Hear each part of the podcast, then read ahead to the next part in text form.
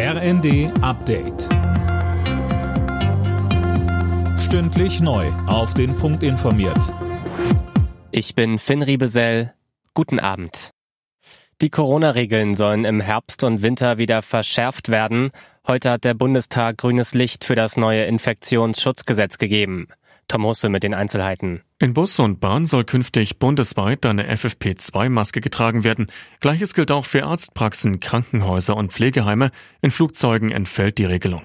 Falls die Infektionszahlen wieder steigen, sollen die Länder darüber hinaus noch weitere Schutzmaßnahmen anordnen können. Gesundheitsminister Lauterbach sagte, wir werden die Lage im Herbst im Griff haben. Bevor das Gesetz in Kraft treten kann, muss der Bundesrat noch zustimmen.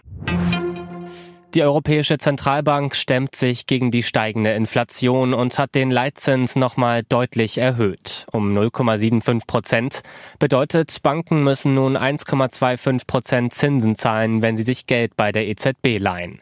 Das jetzt ist die größte Zinserhöhung seit Einführung des Euro und wohl auch nicht das Ende der Fahnenstange. Die EZB hat bereits weitere Zinserhöhungen in den kommenden Monaten angekündigt.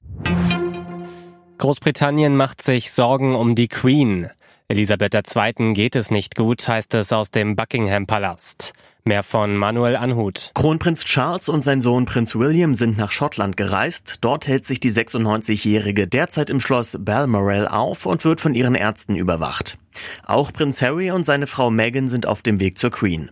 Die britische Premierministerin Liz Truss twitterte, das ganze Land sei zutiefst besorgt. Meine Gedanken und die Gedanken aller Menschen im Vereinigten Königreich sind jetzt bei ihrer Majestät der Königin und ihrer Familie. In Hamburg ist heute Abend großer Promi-Alarm. Der Deutsche Radiopreis wird verliehen. Bei der Gala treten unter anderem Tears of Fears, Leonie, die Sportfreunde Stiller oder auch Roland Kaiser auf. Der Deutsche Radiopreis ist so etwas wie der Oscar der Radiobranche. Alle Nachrichten auf rnd.de